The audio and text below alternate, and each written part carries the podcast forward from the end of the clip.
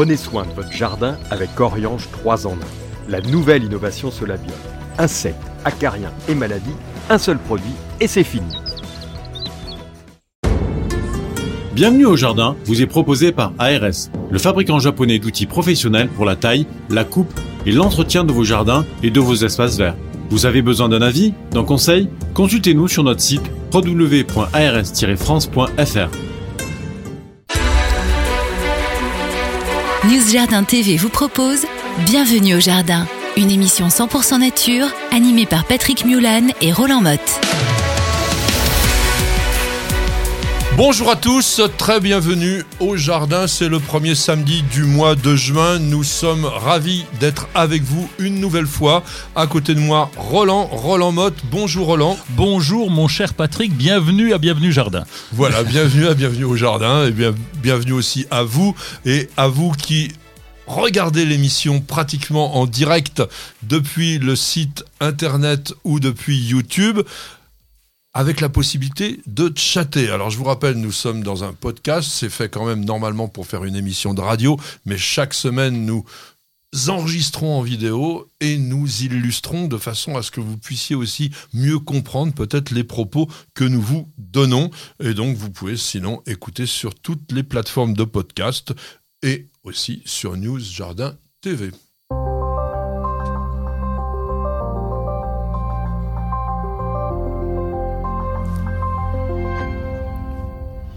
Donc Roland, les faits du jour du 5 juin, que pouvons-nous dire? Eh ben, 156e jour de l'année, nous sommes à deux- 209 jours euh, du nouvel an, donc on va, on va bientôt faire la bringue, ça se rapproche, Oui, bon, on va peut-être prendre des vacances avant, si on peut, Ben, c'est bien. Profitons quand même de la belle saison.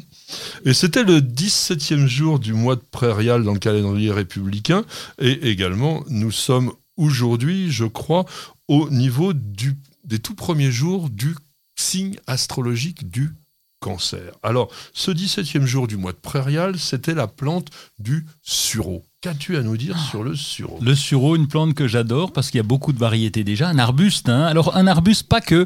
D'ailleurs, un gros, un bel arbuste, tu as raison de le préciser. Et pas que. Alors, ils sont tous comestibles, ces arbustes. Il y a que, faut se méfier du sureauièble, mais qu'une petite plante euh, vivace euh, qui fait des fruits extrêmement toxiques. Donc, euh, lui, méfiance. Sinon, pour tous les autres, on a un bon souvenir avec lui parce que c'était l'arbre qu'on plantait tout près de la ferme quand on était quand on était il y a quelques années hein, pour repousser les sorcières et on l'appelait l'arbre des fées et donc elle, le- ce- cette plante conjurait même le mauvais sort. Ah, ça conjurait le mauvais sort. Alors, le nom botanique, c'est Sambucus. Pourquoi Sambucus? Parce que ça fait allusion à la sambuca, qui était une sorte de flûte en sureau que les pâtres grecs taillaient bah, tout simplement pour passer un peu le temps lorsqu'ils étaient avec leurs moutons dans la campagne. Et c'est monsieur Carl von Linné, le fameux botaniste suédois, qui a attribué en 1753 ce nom de Sambucus, qui fait partie d'une famille que peut-être vous ne connaissez pas, qui s'appelle les Adoxacées. C'est nouveau ça. Oui, c'est. Alors oui, tu as raison. non, voilà, hein. il se tient au courant. Oui, Ah, je fais un- gaffe maintenant. c'est un peu nouveau parce qu'avant c'était dans les Caprifoliacées. Les Caprifoliacées, c'est la famille du chèvrefeuille. Et aujourd'hui, on a créé, enfin, on a créé, les botanistes ont créé une famille qui s'appelle Adoxacées, dans laquelle vous avez une autre plante que vous connaissez bien, qui est le viburnum. Alors, le viburnum, il y a plein de plantes qu'on met au jardin, la boule de neige, par exemple, le laurier-thym, qui sont des viburnums. Alors, dis-moi quand même d'autres choses sur le sureau. Qu'est-ce que tu en fais dans ton jardin? Alors on en fait plein de choses, surtout on va récolter les fruits. Donc quand les oiseaux veulent bien nous en laisser en fin de saison, eh bien on va récolter les fruits parce qu'on bon? fait ah oui, on fait une confiture euh, exceptionnelle avec du sureau qui a beaucoup de goût et euh, donc on apprécie C'est bien aussi la- bon que la confiture de fraises?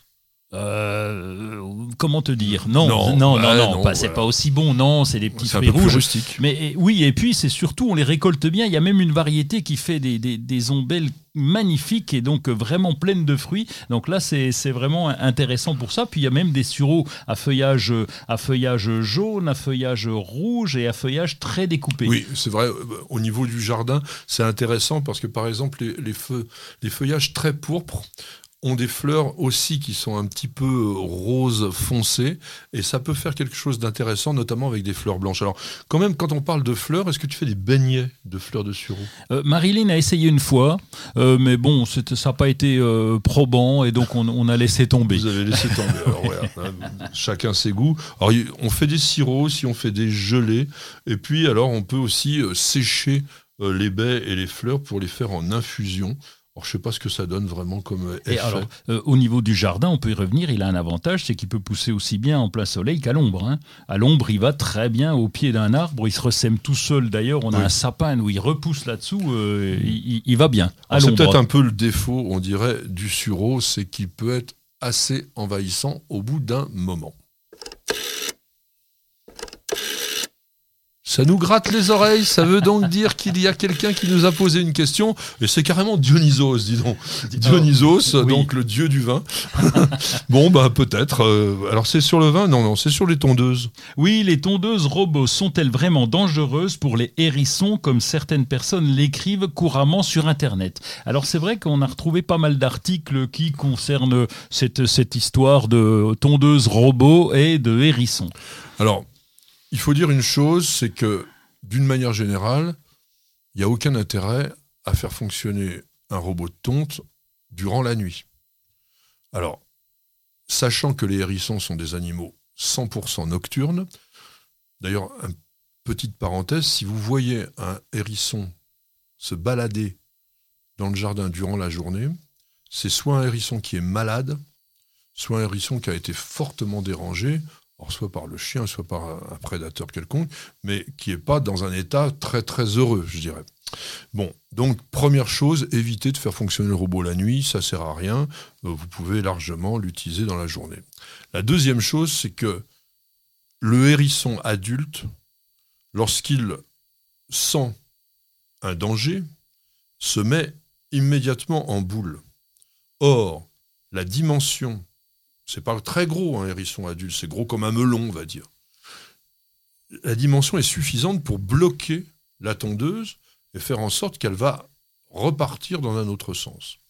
Toutes les tondeuses robots ayant des outils de coupe qui sont très centrés, c'est-à-dire qu'ils sont loin de l'extérieur de la machine, par exemple si vous passez votre pied sous le robot, vous n'êtes pas en contact avec la lame.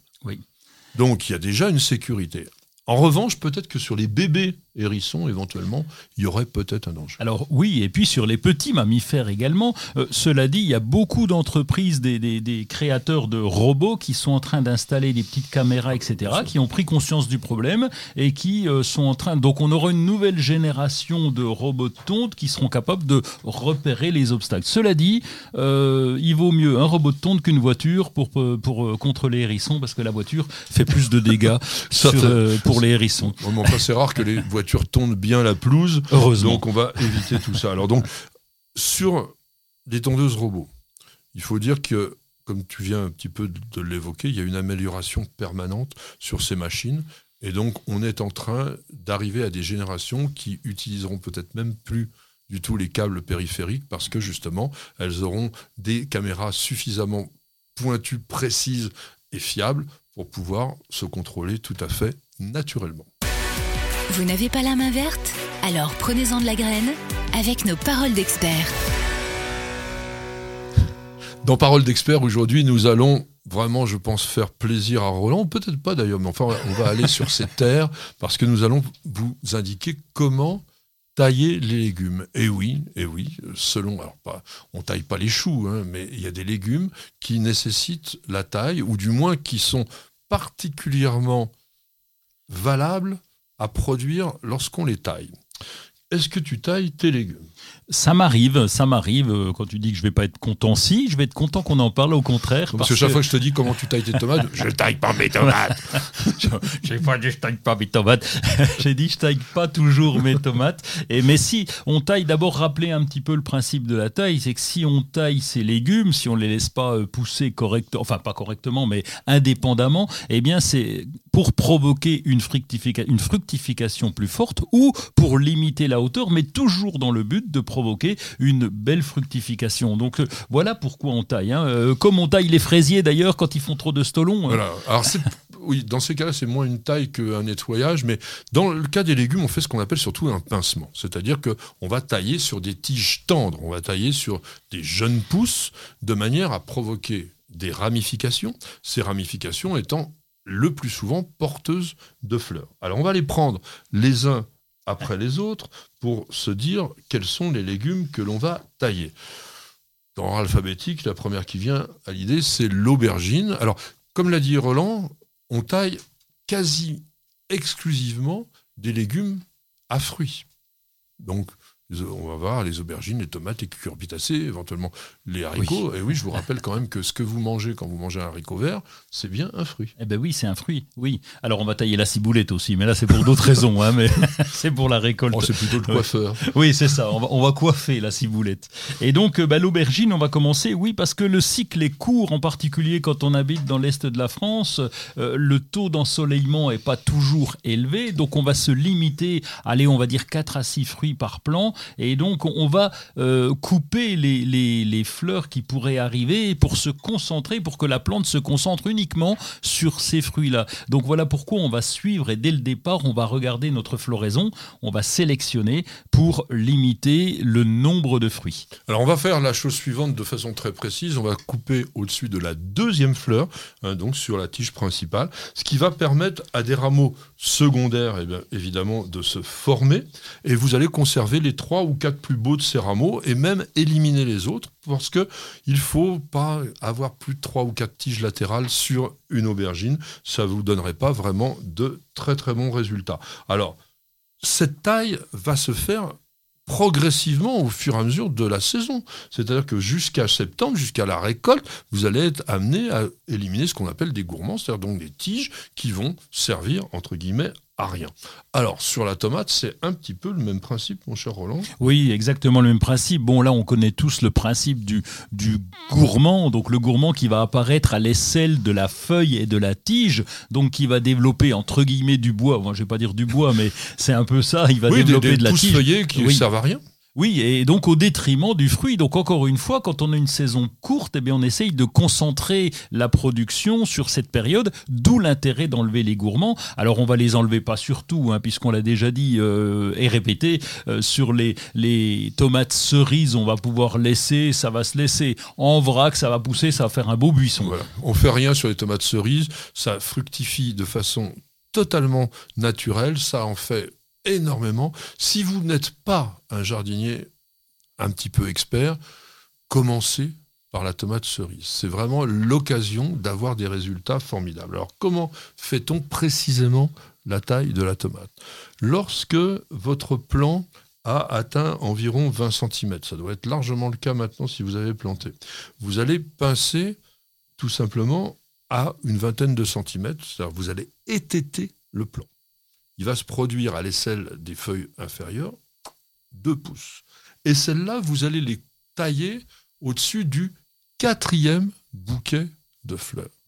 En faisant ça, vous allez déjà avoir une production principale et de nouveau, vous allez avoir des rameaux qui vont se développer. Et ceux-là, on va les tailler au-dessus de la deuxième, enfin, du deuxième bouquet de fleurs. Et ensuite, On va couper. Alors, euh, on dit pincer, juste préciser, parce que pincer, ça veut dire euh, entre deux doigts, mais là on écrase. Donc c'est vrai que quand on a une toute petite épinette Ah oui, ou un, ciseau, Ah, c'est bien de l'utiliser. Euh, lorsque ce sont des tomates qui sont à l'extérieur, on va veiller à faire ces périodes de taille lorsque le temps est beau. Parce que si jamais on a une pluie le lendemain, et si jamais il y a du mildiou dans le coin, euh, on fait une On porte d'entrée et là c'est Ah, pas terrible. Donc oui. on va essayer d'attendre euh, qu'il y ait une cicatrisation. Donc si on peut avoir une période de trois jours de beau derrière, ça serait parfait. Eh bien, ça, c'est un bon conseil de professionnel et ça, je vous indique vraiment de le faire parce que le mildiou, c'est terrible sur la tomate. Alors, sur les cucurbitacées, notamment par exemple les courgettes, qu'est-ce que tu vas faire? Rien. Rien. Alors sur les courgettes, rien. Euh, ça va tout seul. Et même sur certaines courges, je vais laisser pousser. Alors je suis obligé de limiter parce qu'on arrive en fin de saison avec des tout petits fruits qui donneront absolument rien. Donc on va limiter. Là aussi, je m'occupe plutôt des melons. Euh, pourquoi? Parce que les melons, j'aime bien avoir des melons et, pour avoir au moins 3-4 fruits chez nous, c'est le maximum euh, sur un pied. En tout cas, donc je vais limiter de façon à, à avoir quand même au moins 4 melons si on a assez de soleil. Oui, alors c'est la même chose un peu que la tomate. Lorsque la plante a développé environ 4-5 feuilles, vous coupez au-dessus de la deuxième, c'est-à-dire court. hein. Vous comptez deux feuilles à partir du bas. De nouveau, vous allez avoir ce qu'on appelle deux bras qui vont se développer. Et là, on va les couper au-dessus de la trois ou quatrième feuille, de manière à obtenir à ce moment-là environ six ramifications. Donc quand vous avez toutes ces ramifications, généralement, au bout de chacune, ben, vous avez un fruit qui se développe. Alors ce que je voulais dire quand même sur la taille des cucurbitacées, c'est que si vous n'avez pas vraiment une bonne production de fleurs femelles, vous avez tout intérêt à tailler parce que ça favorise quand même le développement de ces fleurs femelles. Ça se voit hein, sur les cucurbitacées, les fleurs mâles, elles sont elles n'ont pas de renflement à la base. Les femelles, elles ont déjà une sorte de... C'est leur ovaire, hein, elles ont une sorte de fruit euh, miniature qui est à la base. Donc quand vous avez que des fleurs mâles, vous taillez parce que les fleurs femelles, elles attendent en général que les fleurs mâles soient apparues pour arriver simplement sur la plante. Bienvenue au jardin. Patrick Mulan, Roland Motte. Un petit peu d'actualité, un peu de nouveauté, un petit peu de manifestation. Qu'est-ce qui se passe, mon cher Roland, pour toi au niveau des nouveautés? J'ai trouvé un truc qui va te plaire. J'ai sélectionné pour toi. Ça s'appelle Capilum. C'est la première filière de recyclage de cheveux. Les gars, ils Je sont... suis effondré. Je savais que ça allait te plaire, c'est pour ça, c'est pour toi, dédicace. Et donc ils sont allés récupérer plein de cheveux, parce que les cheveux, qu'est-ce qu'on fait des cheveux? Tu t'es déjà posé la question, mais déjà, t'es-tu posé la question, que faisons-nous de nos cheveux une fois qu'on est allé chez le coiffeur? Eh bien, on les oublie. Et là, on va les ramasser, enfin eux en tout cas, Capilum va les ramasser. C'est Clément Baldelou, euh, qui est cofondateur de Capilum avec James, James Taylor, qui ont ramassé ça, qui l'ont compressé pour en faire eh ben, du paillage. Alors, eh, des- de la bâche de paillage, tout simplement, c'est du cheveu. Bon, il n'y a pas que du cheveu, hein, euh, il y a aussi un petit peu de laine, mais il n'empêche que on va récupérer ça pour faire du paillage. Le paillage, on en a besoin. Plutôt que ça soit du paillage plastique, là, c'est du paillage en cheveux, C'est comme un c'est paillage beau. en cheveux. Alors les cheveux, c'est essentiellement de la silice. Je ne sais pas si ça se décompose vraiment très rapidement. Alors bon, je sais que vous pouvez tout simplement les mettre sur le compost. hein. C'est quelque chose de basique. euh, Vous, mais en, bon, en général, on se coupe pas les cheveux soi-même. Oui, Enfin, rarement. Enfin, si, ça- pendant le confinement, euh, je vais vous dire un secret, c'est que ça fait quasiment 35 ans que je ne suis jamais allé chez le coiffeur. Pourtant, je suis un coiffeur. mais oui, mais parce que j'ai non seulement une petite jardinière habile, mais aussi une petite jardinière coiffeuse. Donc, euh, on coupe les cheveux à la maison. Donc, on pourra récupérer ben, et les mettre sur le compost. oui, on, on fera peut-être euh, une parole d'expert sur la taille des, des cheveux. Ah, il faut, là, ça, il faut avoir un bon coup de ciseau, ça c'est très très important. Alors, euh, autre chose sur Capilum, euh, Euh, non, Capilum, ça coûte 25 euros. C'est des tapis qui sont disponibles. On peut commander sur leur site qui s'appelle capilum.fr. Donc, euh, c'est une initiative qui est rigolote. Voilà. Alors moi j'ai quelque chose de beaucoup beaucoup plus sérieux à vous proposer, mais qui va dans le bon sens aussi, mon Ah cher bon Roland.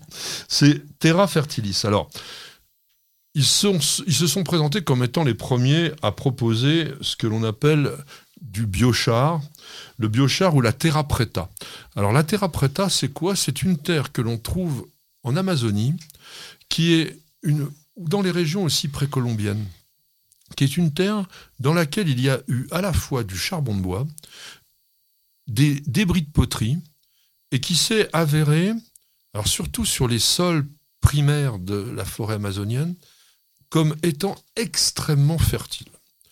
Donc, certains industriels aujourd'hui s'inspirent, on va dire, de cette terra preta pour vous fabriquer en fait des amendements organiques dans lesquels est incorporé ce biochar. Donc, dans biochar, on entend charbon biologique, c'est-à-dire du charbon de bois.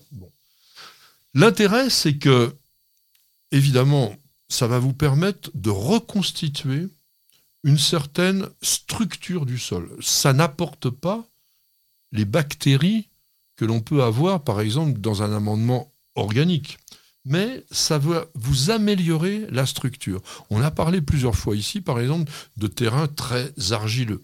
Eh bien, un produit de ce genre-là pourrait être particulièrement intéressant, notamment pour permettre aux plantes aussi, tiens, à l'inverse, dans les sols très sableux, ça va donner une consistance et permettre aux plantes de mieux résister à la sécheresse, par exemple. Donc l'idée, elle est pas mal. Donc Terra Fertilis, c'est une marque du groupe SLB, que je connais pas d'ailleurs, euh, qui, est né en 1991. Mais non, mais en fait, c'est des gens qui essayent de s'inspirer d'un cercle vertueux. Bon, avec l'écosystème de la forêt, c'est très à la mode aujourd'hui. Bon, la Terra Preta, euh, qu'on appelle aussi Amazonian Dark Earth, c'est-à-dire donc la terre sombre de l'Amazonie. Eh bien, écoutez, pourquoi pas, si vous voulez essayer. Moi, j'ai essayé une fois euh, avec une autre marque qui s'appelle Orbrun, qui avait, qui avait lancé en, tout premier euh, Terra Preta. D'ailleurs, il y a, y a j'ai oublié, une vidéo sur Nous Jardin TV qui présente cela. J'ai pas été révolutionné, mais c'est intéressant quand même. C'est un amendement. Voilà. Hein au niveau des salons manifestations, je vous signale simplement que la 17e édition des Jardins en scène sur la terrasse du Fécheret à Suresnes a lieu le week-end prochain. Et puis, alors, un petit coup de cœur. Oui, un petit coup de cœur euh, pour euh, une, euh, une start-up, comme on dit. Une start-up qui a démarré en 2016, lancée par Maudré et Perrine Kermel. C'est la Grande Serre. Alors, la Grande Serre, c'est quoi? C'est un, groupe de petits jeunes jardiniers qui ont décidé d'aider les entreprises qui veulent végétaliser un petit peu leur bureau, leur siège. Et donc là, ils apportent des solutions, soit de location, soit d'installation. Ils sont en vélo dans Paris. Ils amènent, ils vont livrer leurs plantes ils vont installer leurs plantes et ils vont suivre les plantes régulièrement. Donc euh, quand on veut végétaliser et qu'on n'y connaît rien, eh ben, on fait appel à la Grande Serre, lagrandserre.com. Allez voir, c'est des petits jeunes qui se lancent, c'est sympa, faut leur filer un coup de main. Faut leur filer un coup de main et puis il euh, faut dire une chose, c'est un service qui peut être quand même très utile, surtout lorsqu'on a bah, des bureaux et que l'on veut les paysager. Moi j'ai un truc à vous dire très rapidement en coup de cœur et c'est un vrai coup de cœur, c'est T-Jardin. Alors j'ai un peu sur tes sur tes plates-bandes parce que c'est aussi euh, bah, non non mais c'est aussi un site internet, c'est le site internet des établissements horticoles de Cadmet. Alors, ils sont spécialisés surtout dans les plantes méditerranéennes. Ils ont la collection nationale de Lantana, la collection nationale de Bougainvilliers. Ils vous font des plantes absolument magnifiques. Donc, si vous voulez, bah, comme on disait la semaine dernière, tiens, donner un petit coup d'exotisme dans votre jardin, allez du côté de Petit Jardin. Je pense que vous ne serez pas déçus. Et vous ne serez pas déçus non plus par les annonces de nos chers partenaires, parce que maintenant, on a un tout petit peu de publicité. Ça va chauffer avec le Green Power d'Ozlock. Des herbeurs électriques sans flamme et 100% naturels. Ozlock, conçu par des jardiniers pour des jardiniers. Vous avez toujours rêvé d'avoir la main verte? Avec EasyBio, c'est gagné. EasyBio vous conseille et vous accompagne en vidéo directement dans votre jardin. Découvrez une gamme complète de fertilisants pour vos plantes d'intérieur et d'extérieur, votre gazon et votre potager. Après application des produits, vos végétaux sont mis dans des conditions idéales de développement. Plus de floraison, plus de récoltes et un beau gazon. Tous nos produits sont fabriqués en France, en Bretagne. Ils sont élaborés à base de matières naturelles et conditionnés dans des emballages éco-responsables. Derrière EasyBio se cache une belle équipe de jardiniers experts et amateurs qui prônent la réussite au jardin et qui a à cœur de vous donner la main verte. Alors, n'attendez plus pour tester les produits EasyBio. Profitez de votre programme sans effort avec l'autoril d'Ozlock. Tuyau d'arrosage qui se réenroule automatiquement. Ozlock, conçu par des jardiniers pour des jardiniers.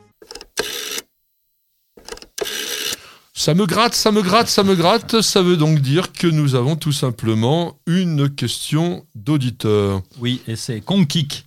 Konkik qui dit j'ai planté des graines de passiflore, mais je ne sais pas ce que cela va donner. Je pense que ça va donner des passiflores, hein, à mon avis. Pas des concombres. Auriez-vous un conseil pour mettre toutes les chances de mon côté? Merci. Bah, alors déjà une chose, c'est que avant de planter, enfin ou de semer, parce que on plante les plantes et on sème les graines. Donc avant de semer les graines de passiflore, il vaut mieux les tremper. Il vaut mieux les tremper dans l'eau, même carrément 24 heures, de façon à ce que le tégument, c'est-à-dire l'enveloppe de la graine, puisse être ramolli suffisamment pour que la germination se produise. Le problème avec la semence de passiflore, c'est que c'est un peu paresseux. Oui, ça prend du temps et il y a des méthodes plus simples pour euh, essayer de multiplier euh, la passiflore. Oui, on peut faire des marcottes, on va y revenir tout à l'heure. Quand même, bon, si vous voulez insister sur le semis, donc soyez patient, il peut y avoir jusqu'à trois mois, voire parfois un petit peu plus avant la levée. Moi, j'ai vraiment une technique qui donne des bons résultats. C'est de semer ces graines dans une terrine que l'on peut recouvrir. C'est-à-dire qu'on trouve des petites mini-serres en plastique qui sont très pratiques dans le commerce. Vous mettez un terreau pour semis, mais qui soit bien poreux. Ajoutez même un petit peu de sable ou de vermiculite dedans ou de perlite, même ça donne de bons résultats. Et surtout, vous allez placer cette culture sur la plaque de protection d'un radiateur. Alors c'est vrai qu'en ce moment, au 5 juin, normalement, on chauffe plus la maison, mais on est un peu tard d'ailleurs pour semer. Hein, c'est pareil. L'idéal, ce serait quand même de semer vraiment au printemps. Et le chauffage de fond qu'on va obtenir est extrêmement favorable à la germination.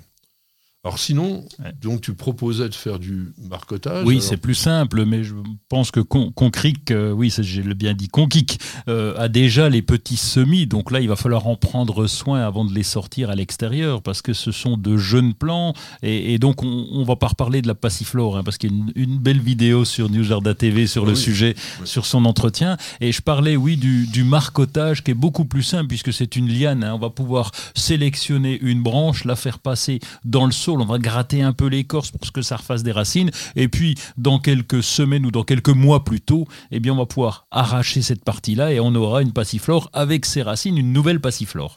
Alors, sur le marcotage, donc qui est par couchage, sur la passiflore, vous pouvez même le faire directement en pot. Donc, si vous avez un support, mettons, euh, suffisamment haut pour que vous puissiez courber une branche. Alors, il ne faut pas prendre une branche qui soit trop trop fine. Et surtout, et surtout, il faut prendre une branche qui n'a pas de fleurs. Parce que on fait toujours une meilleure multiplication avec des rameaux qu'on appelle à bois, c'est-à-dire donc qui font que des feuilles, plutôt que des rameaux euh, fructifères, bah ou, ou florifères. Ça, c'est la première chose. La deuxième, c'est qu'il est extrêmement important sur un marcotage par couchage que l'extrémité de la branche soit redressée et tutorée. C'est-à-dire qu'on ne va pas planter le bout de la branche directement dans le sol. Ça, ça fait tout de suite pourrir la plante. Donc vous allez courber. Vous prenez un cavalier. C'est-à-dire un cavalier, c'est simplement un morceau de ferraille qui ressemble ben, tout simplement à un, coude comme ça. On le plante directement dans le sol pour maintenir la plante. Moi, ce que je fais sur le, le c'est que généralement, avec une fine lame de rasoir, on va faire une toute petite entaille, juste de l'écorce au niveau des feuilles, parce que c'est à ce niveau-là, sur les nœuds qu'on appelle, que les racines vont se former.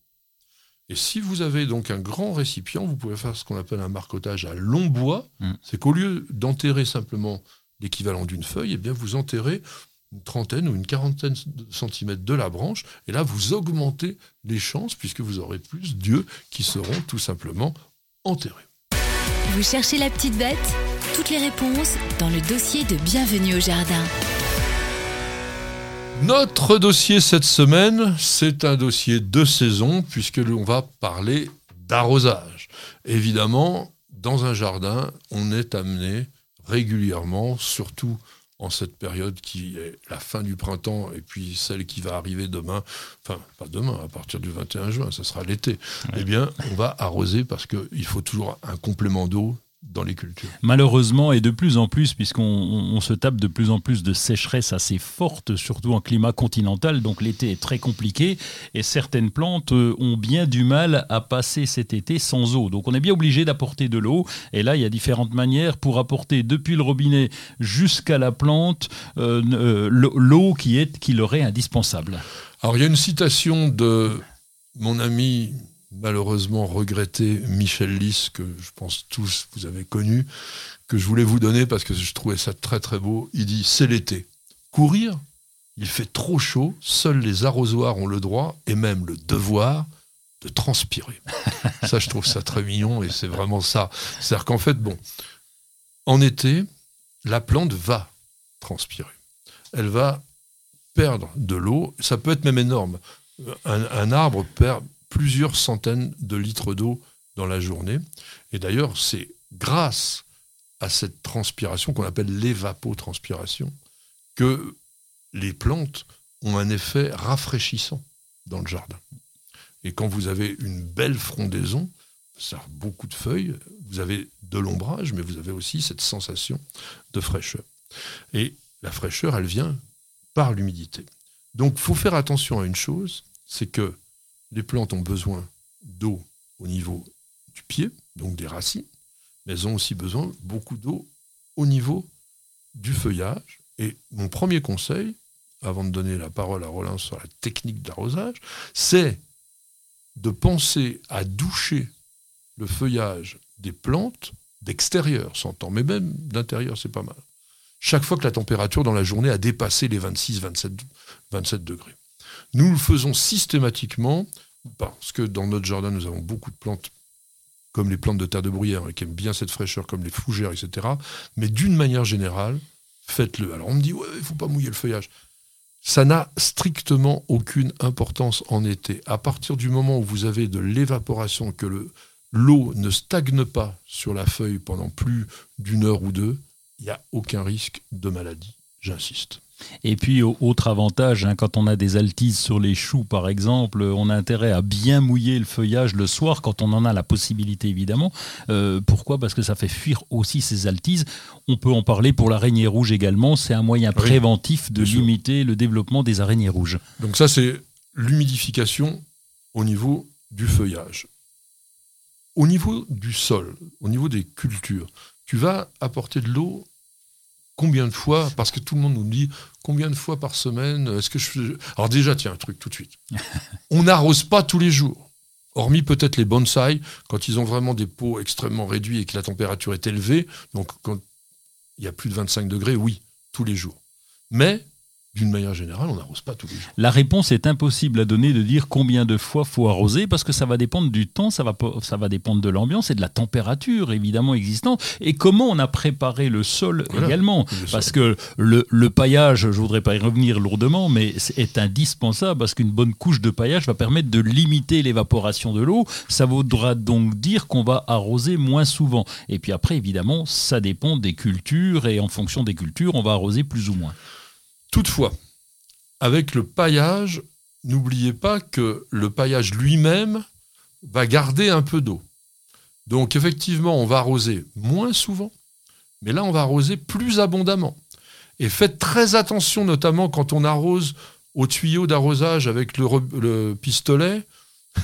On a l'impression de beaucoup donner d'eau, et en réalité, on fait un petit pipi pitoyable, et la plante ne bénéficie pas suffisamment d'eau. Je vous rappelle une chose toute bête. En moyenne, un bon arrosage, c'est entre 3 et 5 litres minimum par mètre carré. Un arbuste de 2 mètres de hauteur a besoin d'au moins, au moins 50 litres d'eau par semaine. C'est pas, encore une fois, trois gouttes d'eau comme cela.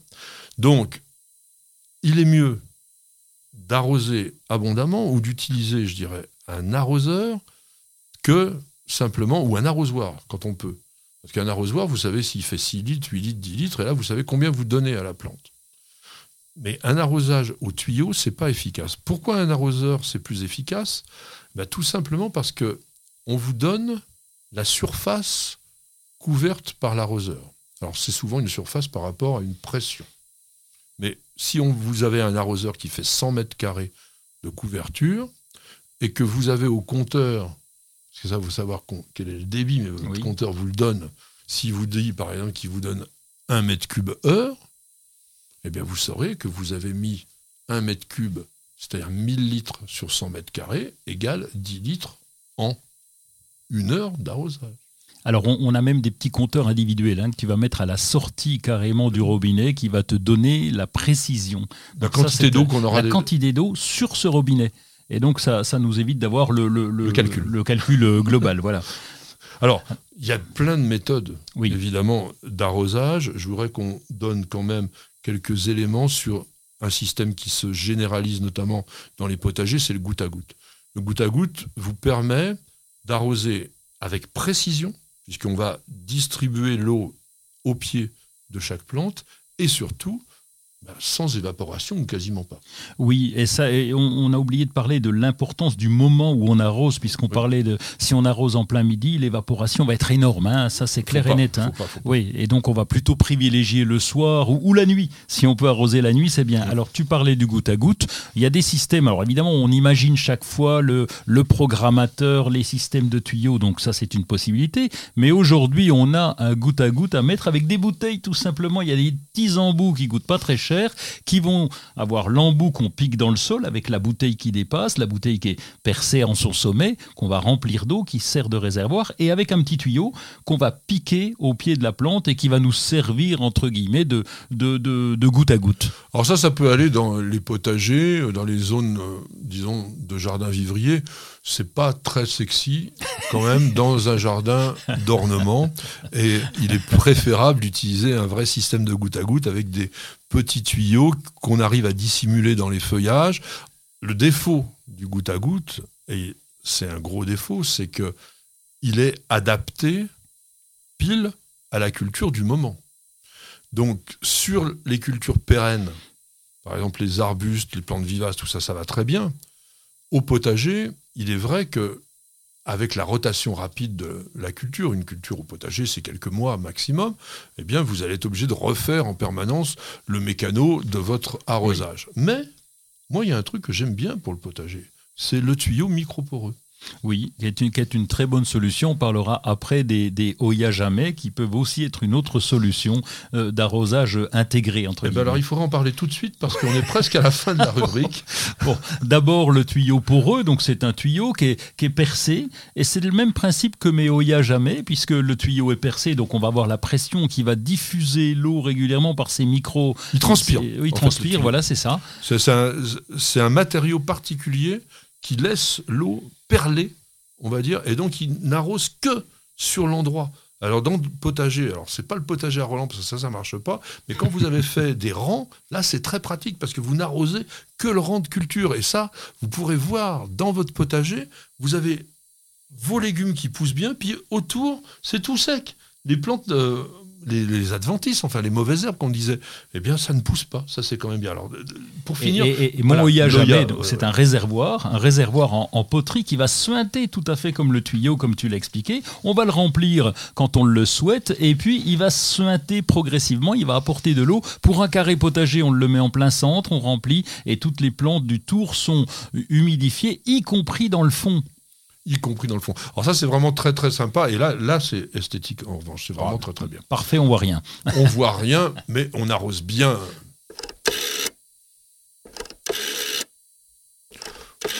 Bon bah le vieux téléphone de Roland fonctionne encore, nous le ah, voyons bien. Je m'habitue pas moi. Et nous avons donc Philippe qui nous a demandé quelles étaient les différences entre les, les orchidées sympodiales et les monopodiales. Il n'arrive pas à s'y retrouver. Ah bah c'est facile, mono. Eh ben, il y en a qu'un, oui. Et Sympo Et Sympo, c'est plusieurs. Symposium, peut-être c'est ça, ouais, on se retrouve à plusieurs. on, va parler des phalaenopsis entre autres et des symbidiums, hein, comme on les connaît les deux, ils sont les deux différents, je crois. Exactement, oui, bah vas-y, continue, je t'écoute. Eh ben non, non, mais moi, ça m'intéresse.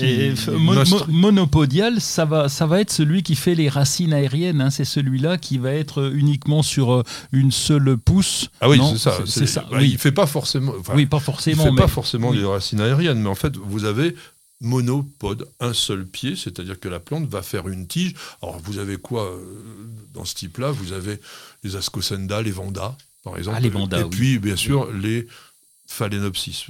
Mais aussi, euh, d'ailleurs, les, les paphios, hein, donc les sabots de Vénus, qui font une touffe. Et puis, vous avez pas plein de petites choses qui se développent tout autour. L'orchidée sympodiale, c'est une orchidée qui fait ce qu'on appelle des pseudobulbes. Donc, comme tu disais fort justement, le symbidium, mais qui va faire des touffes. Donc, elle va avoir bah, plusieurs pousses un petit peu partout. Et donc, voilà la, simple différence que l'on fait entre ces deux types d'orchidées. Alors, la croissance des orchidées monopodiales fait effectivement qu'elles sont plutôt à tendance à faire des grandes racines aériennes et puis elles vont faire aussi des grandes grappes de fleurs. On le voit bien, le phalaenopsis. Alors le phalaenopsis fait aussi hein, pas mal de racines aériennes. Oui, d'ailleurs, on a souvent cette question faut-il les couper C'est inesthétique? Eh ben non, on va pas. eh oui, ok, c'est inesthétique, mais par rapport à quoi J'aurais tendance à dire. Et surtout pas les couper parce qu'il se nourrit aussi avec ses racines aériennes. Alors surtout que les racines aériennes sont des organes photosynthétiques. C'est-à-dire que c'est des organes comme les feuilles qui contribuent à l'alimentation de la plante, qui permettent à cette plante de se développer euh, correctement. Alors, chez les sympodiales, vous avez donc une tige renflée qu'on appelle ce pseudobulbe, et c'est à partir du pseudobulbe que vous avez les feuilles, et c'est à l'extrémité du pseudobulbe que va se développer généralement la florale. Alors, vous avez par exemple des plantes qu'on voit de plus en plus dans les jardineries, qui sont des orchidées sympodiales, qui sont les symbidiums. Vous avez aussi les fameux Cattleya. Le Cattleya, donc la fleur, Monsieur Zola, hein, quand il disait on va faire Cattleya, ça veut dire on va se. Euh, et vous avez donc des orchidées quand même très très connues, les Miltonia, les Zygopétalum, les Oncidium, tout ça ce sont des orchidées sympodiales, donc qui vont faire des grandes touffes et qui ont la particularité de pouvoir donc être aussi divisées. On va pouvoir plus facilement les séparer. Un, phalaenopsis, euh, comment vous allez faire pour le multiplier s'il ne fait pas de keki? Les kekis, vous savez pas ce que c'est On verra une autre fois. On en parlera une autre les fois. bébés. Mais vous avez aussi, tiens, on va encore redire, il se passe beaucoup, beaucoup de choses sur News Jardin TV. Et si vous voulez savoir ce, ce que sont les kekis, vous avez une vidéo. Et maintenant, on va se reposer parce que je pense qu'on vous a mis plein la tête avec nos énormes mots sympodia, monopodial, etc. avec une petite page de publicité. Ça va chauffer avec le Green Power d'Ozlock. Des herbeurs électriques sans flamme et 100% naturels. Ozlock, conçu par des jardiniers pour des jardiniers. Vous avez toujours rêvé d'avoir la main verte? Avec EasyBio, c'est gagné. EasyBio vous conseille et vous accompagne en vidéo directement dans votre jardin. Découvrez une gamme complète de fertilisants pour vos plantes d'intérieur et d'extérieur, votre gazon et votre potager. Après application des produits, vos végétaux sont mis dans des conditions idéales de développement. Plus de floraison, plus de récoltes et un beau gazon. Tous nos produits sont fabriqués en France, en Bretagne. Ils sont élaborés à base de matières naturelles et conditionnés dans des emballages éco-responsables. Derrière EasyBio se cache une belle équipe de jardiniers experts et amateurs qui prônent la réussite au jardin et qui a à cœur de vous donner la main verte. Alors, n'attendez plus pour tester les produits EasyBio. Profitez de votre programme sans effort avec l'autoril d'Ozlock. Tuyau d'arrosage qui se réenroule automatiquement. Ozlock, conçu par des jardiniers pour des jardiniers. Bienvenue au jardin. Patrick Mulan, Roland Motte. Nous sommes le 5 juin. Dans la semaine prochaine, qui est donc une belle période généralement pour le jardinage, je pense qu'il va y avoir un peu de boulot. Que vas-tu faire au jardin Trop. la semaine prochaine. Je, vais me sauver tellement il y a de boulot. Non, non, on est en plein boulot. Alors, il me reste quelques trous. Je vais continuer de planter parce que euh, une fois qu'on a mis en place, et comme on a un potager, tu l'as vu chez nous, c'est un peu, un, peu le, le, Bronx, on va dire, où il n'y a pas de rang. Et c'est volontairement le Bronx, entre guillemets, de façon à mélanger. Non, non, c'est euh, beaucoup mieux. C'est nettement mieux. J'aime bien le Bronx, attention. Et, et donc, euh, il va rester quelques trous, quelques emplacements où on va rajouter et donc, on va rajouter évidemment des légumes du soleil parce qu'on adore ça. Aubergines, euh, poivrons, tomates. On va encore en rajouter quelques-unes. Les fleurettes alors? Les petites fleurettes, ça y est, il y a déjà l'emplacement. Les fleurettes sont indispensables. Je dirais qu'on commence par les fleurettes, par ah, euh, ah oui oui, par les capucines, euh, par les soucis comme ils repoussent chaque année, comme les bourrages qui repoussent hmm. chaque année. On en rajoute assez peu puisqu'on va se contenter de celles-là qui sont mellifères également. On a déjà les aromatiques et donc c'est plutôt les légumes qu'on va rajouter. Donc je vais finir là de frileux là en ce moment. Euh, les frileux, oui, on, c'est, là, oui là, parce que maintenant on est peinard là. on peut aussi déjà penser aux choux, par exemple, pour le pour l'automne ou des choses Oui, c'est vrai. Ou poireaux un, petit peu. Oui, moi, il y a un truc que je ferais, mais on est un peu à l'extrême limite au niveau de la date, mais pourquoi pas justement dans les emplacements libres, par exemple entre bah, les plantes vivaces ou entre les arbustes, parce que c'est vrai que nous, euh, on fait plus un jardin ornemental, et eh bien c'est de mettre de la graine d'annuel complètement style Cosmos par exemple, c'est vraiment génial le Cosmos. Et c'est beau. Vous- vous- voilà, et puis ça vous demande rien comme entretien. Euh, Donc vous allez tout simplement faire la chose suivante, vous allez mélanger la graine de Cosmos avec du terreau. À peu près, euh, on va dire si vous avez euh, une poignée de, de graines de Cosmos, vous allez mettre environ 5 poignées de, de terreau. Vous mélangez bien tout ça et vous jetez à la volée. Après, bon, ce serait mieux d'avoir gratouillé un tout petit peu le sol s'il est un peu dur, mais il n'y a pas besoin vraiment de faire une vraie préparation. Vous jetez avec votre terreau et là, vous passez un petit peu la griffe pour que ça s'enterre. Vous arrosez bien, bien entendu, ça c'est vraiment euh, la, la base du succès, et ça vous fait un truc vraiment sympa. Et, et donc on va continuer aussi puisque on va être en plein désherbage en ce moment, à surveiller. Pendant qu'on désherbe, c'est bien de lever la tête pour regarder si on a des pucerons, des petits pucerons qui traînent ou des pas, c'est pas pratique hein, de lever la tête en désherbe encore. Euh, oui, je sais, mais Parce faut que ça essayer. pousse de- plutôt en bas, hein, les herbes. Oui, alors faut, faut quand même essayer de le faire. Alors, Euh, non, en fait, on désherbe, on regarde, on Oui. désherbe, on regarde. En ça. tout cas, faut avoir l'œil. faut avoir l'œil parce qu'on ne, on ne se concentre que sur une plante Ouais. quand on désherbe ou quand on vient tailler une tomate ou autre. Et on oublie de regarder l'ensemble. Il faut regarder l'ensemble, savoir si on n'a pas des petites bestioles qui, sont comment, qui commencent à attaquer. Bon, contre les pucerons, ça va, on est tranquille. Hein. Deux, deux petits coups de taille et puis c'est bien. Oui. Voilà. Donc, il faut avoir un regard panoramique sur le jardin. Et une petite chose d'ailleurs, ça c'est plutôt un conseil de photographe. Dans un jardin, surtout si vous vi- visitez un jardin en ce moment, il y a deux sens. Ça, n'oubliez pas de vous retourner. Quand vous avancez, en général, il y a un circuit dans un jardin. Tout le monde fait le même circuit. Mais de temps en temps, vous vous retournez et vous verrez, c'est pas le même jardin. Ça, non, non, mais c'est vrai. Oui, c'est vrai. C'est très, très Tu as raison.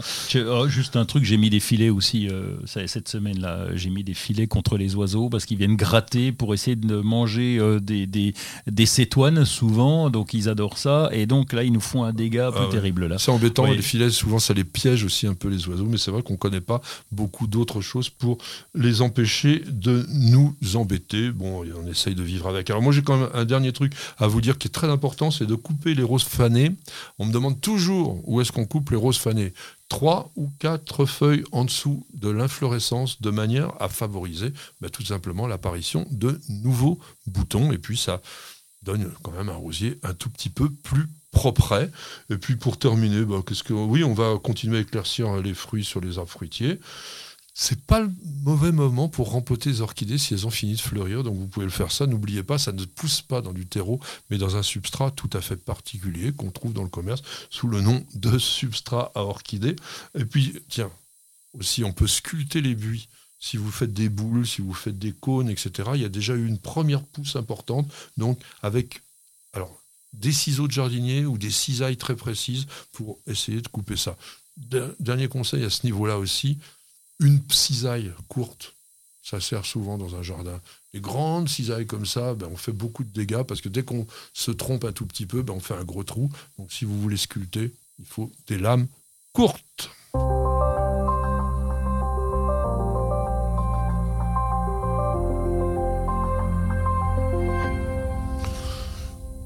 Eh bien, nous allons lire encore un tout petit peu, et puis nous allons aussi euh, nous aller sur le surf, non un petit, Oui, un petit coup de surf. Tu oui. veux qu'on commence par un petit coup de surf Voilà, c'est le, tout. moment, là. L'été arrive, on a envie de surfer.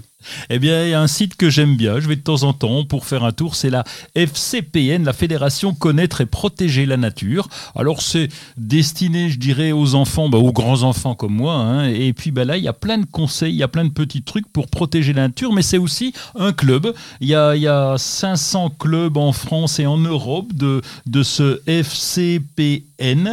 Et donc, bah, ils font plein de choses. Et puis, il y a, il y a des, il y a- dans le site, là, on peut reparler. On va nous parler des guêpes. Tiens, comment ça marche, les guêpes? C'est qui C'est quoi? Et, et on a tout sur les guêpes.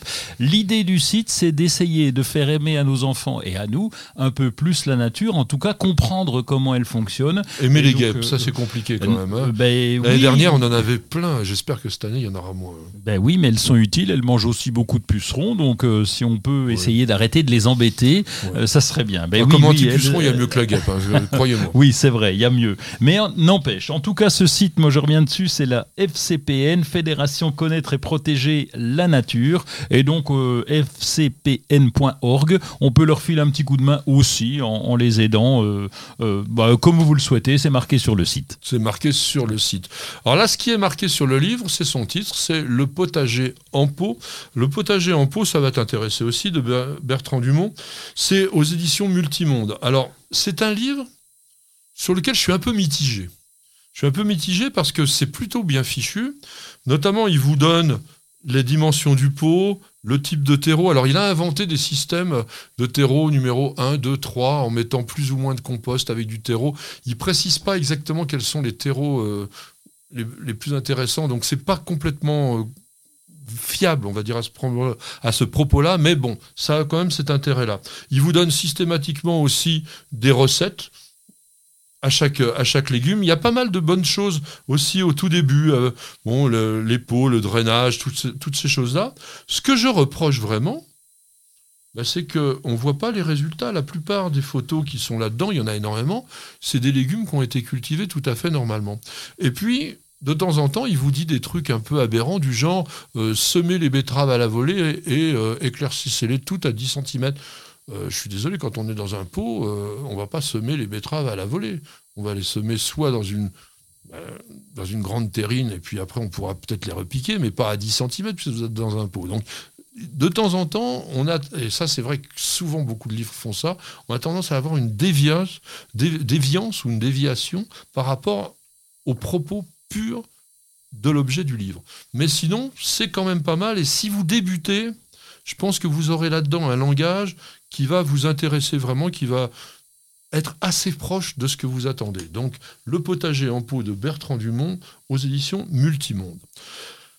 Encore un livre qui devrait aussi te passionner. Euh, non, franchement, alors ça, c'est très intéressant parce que La vie du sol de nos jardins de Gabriel Primetens, dont on est chez Ulmer, c'est un livre, on va dire, il n'y en a pas deux comme ça.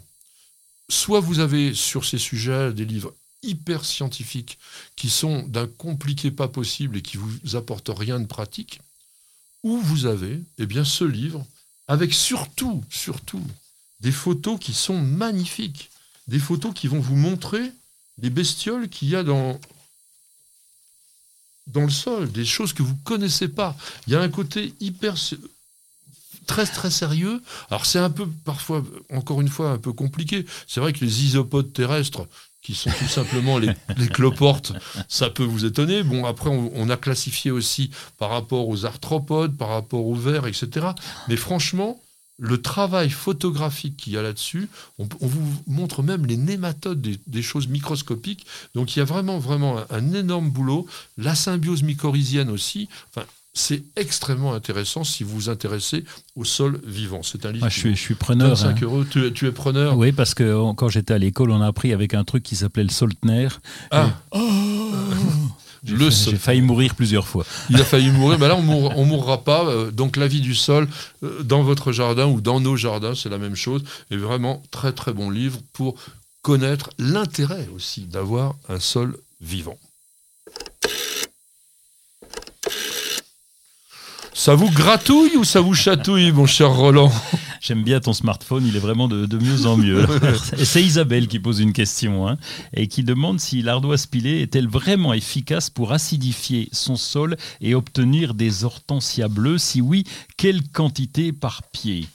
Waouh Alors, évidemment, il faut savoir une chose l'hortensia bleue n'existe pas, mesdames, messieurs. eh oui il n'y a pas d'hortensia bleue. C'est l'action des sels d'alumine qui va, dans un sol en plus très acide, vous produire le bleuissement, c'est-à-dire le changement de pigmentation. On va passer plutôt des caroténoïdes, qui sont un petit peu euh, dans les couleurs un peu claires, un peu roses, avec des anthocyanes puissantes qui vont nous apporter donc ce bleu. Alors pour apporter des sels d'alumine, l'ardoise, c'est une solution. Alors c'est une solution, c'est pas forcément la meilleure parce qu'il y a la, Alain, je crois, l'Alain euh, qu'on utilise euh, en bleuissant. Euh, cela dit, juste dire à Isabelle que j'avais essayé tous, toutes ces méthodes dans un sol calcaire. Ma pauvre Isabelle, j'ai des couleurs bizarroïdes après. J'ai dépensé beaucoup d'argent pour essayer de bleuir, ça n'a pas bleui du tout. Ça violace. ça violace un petit peu. C'était même passé au blanc, un genre de blanc bleu, bleuissant. C'est encore encore plus moche qu'avant. Donc on a, on a tout laissé, c'est devenu rose et c'est parfait. Oui, mais c'est comme je vous l'ai dit euh, avant, le bleu ne fonctionne que dans les sols très acides. C'est pour ça que d'ailleurs, quand vous allez en Bretagne, vous allez voir souvent énormément d'hortensia bleue. Euh, ils n'ont pas besoin de sel d'alun, ils n'ont pas besoin de sel d'alumine ou d'ardoise. Alors, l'ardoise, elle contient environ 30% d'alumine, donc c'est l'oxyde d'aluminium et aussi de l'oxyde de fer. Donc, le fait de piler de l'ardoise favorise les conditions intéressantes pour avoir un hortensia bleu. Si, par exemple, vous cultivez en pot, ben là, il n'y a pas de problème. Déjà, mm. vous pouvez faire une chose, c'est mélanger moitié terre de bruyère, moitié terreau. On ne cultive pas l'hortensia en terre de bruyère pure. Ce n'est pas suffisamment nutritif pour cette plante. En revanche, moitié-moitié dans un pot, plus pas mal d'ardoise pilée, là, vous devriez être assuré d'avoir un hortensia bien bleu. Après, est-ce que le bleu est la couleur idéale pour l'hortensia? Ça, c'est une question de goût. Il est vrai quand même qu'il y a énormément de cultivars blancs, roses, voire même un peu rouges, qui sont très intéressants, entre guillemets, au naturel. Sachez également que toutes les variétés roses ne bleuissent pas. Donc il faut choisir aussi la variété qui a tendance plus facilement à bleuir, on dirait, que la normal. Est-ce que tu as autre chose à ajouter sur ce bleuissement Oui, un, débat nous que nous avons dans les Vosges. Tu connais le département des Vosges avec une partie dans le haut avec un sol euh, granitique et donc très acide. Et donc là-bas ils ont du bleu mais ils veulent du rose. Et, en plaine évidemment on est sur du calcaire et on a du rose et on voudrait du bleu. Donc euh, on n'arrive jamais à satisfaire tout le monde. Le jardinier n'est jamais content. Patrick, Roland. Racontez-moi une histoire de plante, de jardin ou de jardinier. Alors pour cette rubrique Histoire botanique, nous allons, je pense, euh, oui, on va dire vous faire virevolter. Parce que nous allons parler de ces plantes que nous appelons en langage botanique les virevoltants et en langage poétique les plantes de la résurrection voire pour les cynophiles, les plantes de western. Vous allez dire, mais de quoi ils nous parlent, tous ces gens-là, Roland de, Quels sont donc ces virevoltants? Bah, la plante de western, oui, c'est elle qui nous marque un petit peu. C'est cette quand on voyait John Wayne dans notre enfance et on le voyait arriver avec ses deux flingues, un peu comme tu le fais là. Il oui, il y avait un petit vent qui arrivait et tout d'un coup. Et la musique, oui, une boule toute desséchée. De, Exactement, qui roulait et elle annonçait le duel en général. Donc c'est cette boule et donc on sait toujours. Moi, quand j'étais gamin, je me posais la question en disant mais c'est quoi cette boule? Pourquoi ils ont foutu ça là? Et, euh, et, et, après j'ai compris qu'il s'agissait de de virevoltants euh, comment tu appelles ça les tumbleweed euh, tumbleweed, ah, les tumbleweed, donc ça c'est le nom des westerns, en fait qui sont en fait chez certaines plantes, la particularité qu'elles ont, alors c'est des plantes de régions sèches, euh, même désertiques il faut dire, lorsque la partie aérienne est arrivée à maturité, donc que les graines arrivent, eh bien elles se dessèchent entièrement. Et il y a ce que l'on appelle en botanique un phénomène d'abscission, c'est-à-dire la plante va se casser, ça va se couper naturellement, les racines restent dans le sol, mais la partie aérienne, elle qui s'est desséchée, qui s'est recroquevillée, eh bien, elle, elle, se détache de la plante. Comme elle est sèche, eh bien, le moindre souffle de vent va lui permettre de s'envoler. Alors, elle ne s'envole pas. Pourquoi elle ne s'envole pas? Ben, Parce que c'est uniquement des brins extrêmement fins. Donc comme elle ne s'envole pas, eh bien elle roule sur le sol. Et pourquoi elle roule sur le sol? Eh bien tout simplement pour arriver à s'éloigner de l'endroit du pied-mer pour aller prospérer, si je puis dire, ou propager l'espèce ailleurs. C'est un mode de multiplication, de propagation extrêmement sophistiqué. Parce que les graines, elles, bon, eh bien, lorsque l'ensemble de la partie aérienne sera complètement cassée, desséchée, abîmée, eh bien, elles vont se retrouver dans un endroit peut-être. Oui, donc ça va faire des centaines de mètres. Euh, ah, ça peut faire même beaucoup plus que ça. Alors, il y a quelques plantes de cette de ce groupe particulier des virevoltantes dont il faut qu'on vous parle parce qu'elles sont assez étonnantes. Vous avez notamment la rose de Jéricho. Alors ça, on avait parlé dans une précédente émission de parfois des publicités un peu mensongères ou un peu excessives il en est de même pour la rose de Jéricho. La rose de Jéricho, c'est une plante qui, effectivement, est parfois appelée tout simplement la plante de la résurrection. Pourquoi? Oui, c'est comme la purée. Il suffit, il suffit de mettre de l'eau. La, purée. Euh, en boîte. Oui, euh, bien sûr. Oui, les, flocons. Les flocons. tu rajoutes de l'eau et toc, ça y est, c'est reparti. Et c'est vrai que c'est une forme de résurrection. Alors, la rose de Jéricho n'est pas une rose. C'est une plante qui s'appelle Anastatica. Ana... Oui, c'est ça, Anastatica. Hieroshuntica. Waouh c'est une plante qui vit en Palestine, c'est une plante que l'on trouve aussi en Afrique du Nord, en Israël. Et en fait, bon, oui, faut vous dire, Anastasis, c'est la résurrection. Et Hieroshuntica, c'est consacré à une divinité. C'est une plante qui a été souvent considérée comme étant sacrée. On l'utilisait dans les cérémonies religieuses, alors que c'est rien du tout. C'est une plante de la famille des choux qui n'a pas beaucoup d'intérêt quand on la voit comme ça, mais qui, effectivement, a la particularité donc d'être un virevoltant. Mais ce, cet élément complètement desséché, lui, a la faculté de reviviscence. C'est-à-dire que quand vous le mettez dans l'eau, il regrossit et il reverdit. Donc, on s'amuse parfois à utiliser ça. Il en est de même pour une autre plante qu'on appelle la fausse rose de Jéricho et qui est une sélaginelle. Tu la connais? Oui, je, vais te dire le nom parce que j'ai essayé de le retenir, mais j'ai pas réussi. Donc c'est la Lépidophila. Oui, j'ai juste là. Lépidophila, c'est pas très compliqué. Euh. pour moi, si.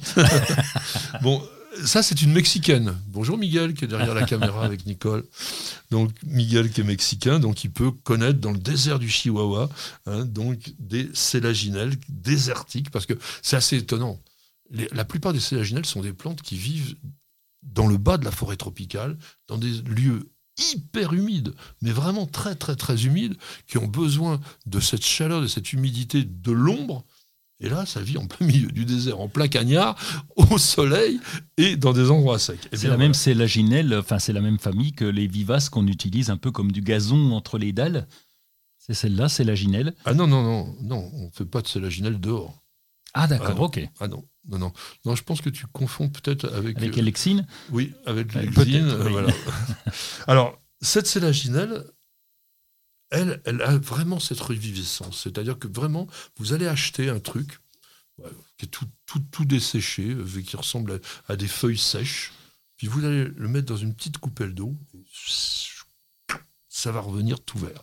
Donc c'est rigolo, c'est pas extraordinaire. Ce qui était quand même plus intéressant, c'était de comprendre pourquoi les plantes peuvent être des virevoltants. Et puis pour terminer, quand même, la plante de ces westerns, qui est un salsola, salsola cali, subespèce tragus, hein, donc qui, lui, en fait, est une plante qui fait une trentaine de centimètres. Hein. Et alors là, lui, il est mort. C'est-à-dire qu'il n'y a que les graines qui sont vivantes, mais vous vous rendez compte qu'il y a certains salsolas qui ont 250 000 graines par plante. Donc là, en roulant, bah, il y en a quelques-unes qui vont se disperser. En fait, c'est un peu le petit pousset du monde végétal et qui va petit à petit redonner à la plante la faculté de survivre. J'espère que vous avez passé avec nous un bon moment, que nous vous avons captivé, que vous avons intéressé, que vous avons peut-être appris des choses qui vont vous servir pour votre jardin ou peut-être simplement pour la connaissance botanique. Merci beaucoup Roland d'être avec nous. Merci Patrick. Alors on te retrouve euh, bah, Sur les réseaux sociaux d'une part, euh, sur France Bleu la semaine et puis voilà, un peu je traîne partout quoi. Dans le jardin aussi. Et moi, je voulais euh, perpétuer une bonne habitude. J'ai oublié la semaine dernière et j'en suis désolé, c'est de saluer les jardinières, les embrasser. Ma petite jardinière qui était avec Miguel aujourd'hui derrière la caméra. La petite perle qui a été mais, absolument adorable. Vous avez jamais entendu un aboiement pendant cette heure. Et vraiment, c'est très rare pour un chien. Et on vous dit à la semaine prochaine. Et bienvenue, au jardin.